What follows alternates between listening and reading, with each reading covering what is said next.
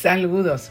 Hoy damos inicio a nuestra sesión de podcast llamada Todo en Salud Mental. Y el tema a desarrollar hoy será la salud mental en tiempos de crisis. Si definimos el concepto de salud por la Organización Mundial de la Salud en sus siglas OMS, expresa que salud no es ausencia de enfermedad, sino el equilibrio entre lo biológico, psicológico y social en la vida. Siendo lo biológico la parte física de su cuerpo, lo psicológico la personalidad y lo social el entorno a que pertenece la persona, ya sea la familia, ciudad o país. Cuando una persona se enferma puede ser a nivel físico, que afectará lo psicológico y lo social, o viceversa, se puede enfermar a nivel psicosocial y afectar lo biológico. Ejemplo, si se enfermara en este momento del COVID-19, esta enfermedad presenta síntomas a nivel físico, es decir, a nivel biológico, por ejemplo, afectando el sistema respiratorio. Por ende, esto afectará a nivel psicológico, dando ansiedad o depresión a la persona y a nivel social no podrá trabajar ni estudiar. Si habláramos de la salud mental, ¿qué podemos decir? Realmente se encuentran muchas definiciones sobre la salud mental y esta se encuentra por encima de la salud física.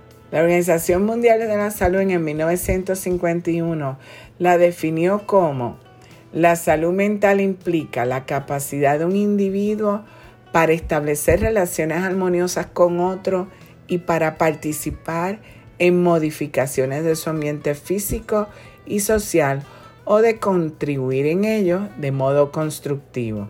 En otras palabras, tener salud mental es la persona que presenta armonía consigo mismo y con los demás y es capaz de contribuir de manera positiva o de manera constructiva a su medio ambiente. ¿Tú tienes salud mental? Son pocas las personas que tienen salud mental, pero es posible lograr este ideal. Y la otra pregunta sería, en estos momentos de crisis y pandemia, por el COVID-19. ¿Se puede tener salud mental? Sí se puede. Y aquí te presentaremos unas recomendaciones a seguir y cómo lograrlo. Son simples, pero si se realizan diariamente se verán los resultados. Primero, una dieta saludable. Hay que aprender a comer sano. Proteínas como las carnes blancas que están en los pescados, la tuna, el salmón, bacalao, comer pechuga de pollo, ingerir vitaminas, minerales, hay que comer frutas, vegetales, cereales y sobre todo disminuir la ingesta de carbohidratos. Menos harina blanca, no comer pan blanco, no comer dulce, ingerir lo menos posible las pastas, refresco y muchos otros carbohidratos. Segundo, Unida a esta dieta saludable, hay que realizar ejercicios. Los ejercicios, por lo menos recomendados por la OMS, deben ser 30 minutos diarios. 6 días a la semana son suficientes, completando 150 minutos. Podemos caminar, correr, montar bicicleta estacionaria. A veces se exige ir a un gimnasio, pero no todos pueden realizarlo. Por lo tanto, hasta bailar en 30 minutos es más que suficiente.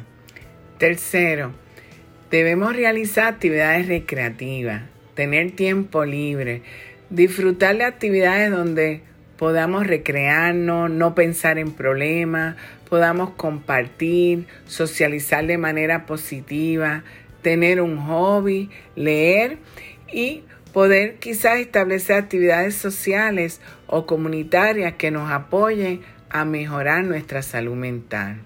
Cuarto, socializar con personas positivas y no tóxicas. Personas que ven la vida de manera positiva y no se quejan. Personas que no son negativas, con posibilidad incluso de ver esperanza en el futuro y de lograr contribuir a mejorar cada día nuestras vidas. Son muy importantes tenerlas cerca. Quinto, evitar la infodemia Hoy día la mayoría de las personas desean estar todo el tiempo conectadas en las redes sociales, pero solo se recomiendan dos horas diarias y siempre se recomienda de informarse de informaciones oficiales y no de noticias malintencionadas o distorsionadas que se conoce como infodemia. Sexto, reír. Reír es de las formas naturales de crear un sentido de bienestar en nuestras vidas. Reírse nos da un sentido del humor para las diversas situaciones, sean difíciles o no. Y nos da otra perspectiva. Genera a nivel físico una serie de cambios, por ejemplo, el aumento de los neurotransmisores naturales opiáceos y entre ellos las conocidas como las endorfinas, nos influye positivamente en nuestro cuerpo y en nuestra mente, desarrollándonos un sentido de bienestar, el cual va a influir positivamente a nivel emocional, cognitivo y conductual. Séptimo, compartir con nuestros seres queridos, dar amor y recibir, compartir de manera armoniosa con todo lo que sea nuestro sistema de apoyo o nuestro sistema familiar. Esto nos ayuda a desarrollar salud mental. Y octavo, cultivar la espiritualidad. Es bien importante el poder orar, meditar, tener creencias religiosas. Esto genera un encuentro contigo mismo y te desarrolla una paz interior. Todas estas recomendaciones, si se realizan todos los días, será posible en estos tiempos difíciles lograr salud mental. Recuerda, para mantener nuestro equilibrio en la vida necesitas de salud mental. Hasta la próxima. Síguenos en las redes sociales como Instituto Nina de Neurociencias Clínicas y accede a nuestra página web www.institutonina.com.